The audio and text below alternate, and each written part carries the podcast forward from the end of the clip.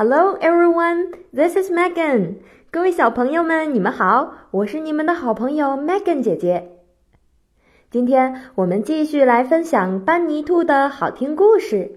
那在听故事的过程当中，不要忘了寻找出藏在故事中的英语单词。你们准备好了吗？好听的故事开始喽！班尼兔和熊兄弟。班尼兔非常的喜欢吃绿豌豆和莴苣。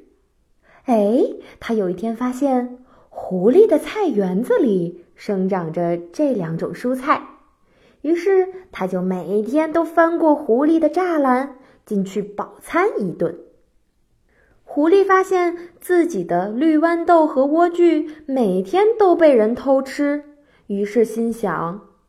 我必须设个圈套，有人偷吃我的绿豌豆和莴苣，还不给我钱。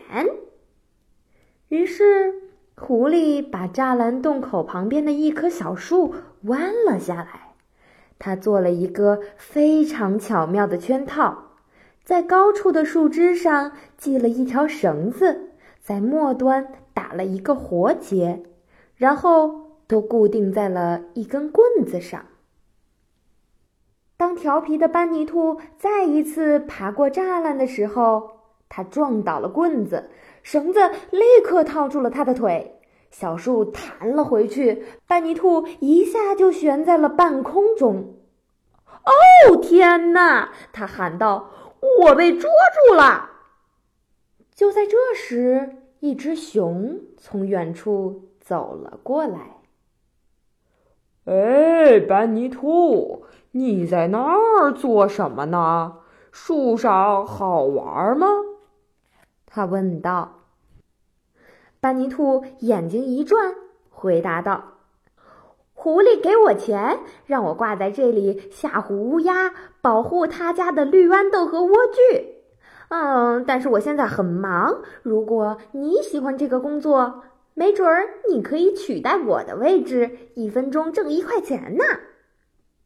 于是，熊帮助班尼兔从树上逃了下来，他把自己捆在了树枝更粗的地方，而班尼兔则是满载而归，一路逃回了家里。哈哈！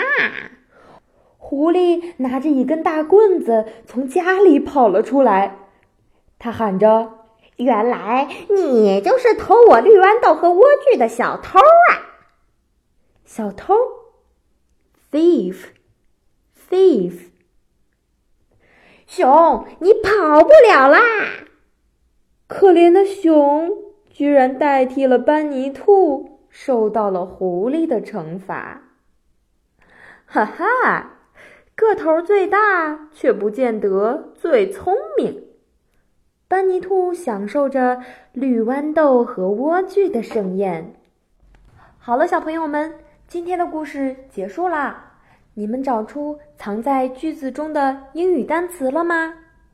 如果你猜出答案的话，赶紧请爸爸妈妈帮忙，在下面的回复评论区告诉给我你们的答案吧。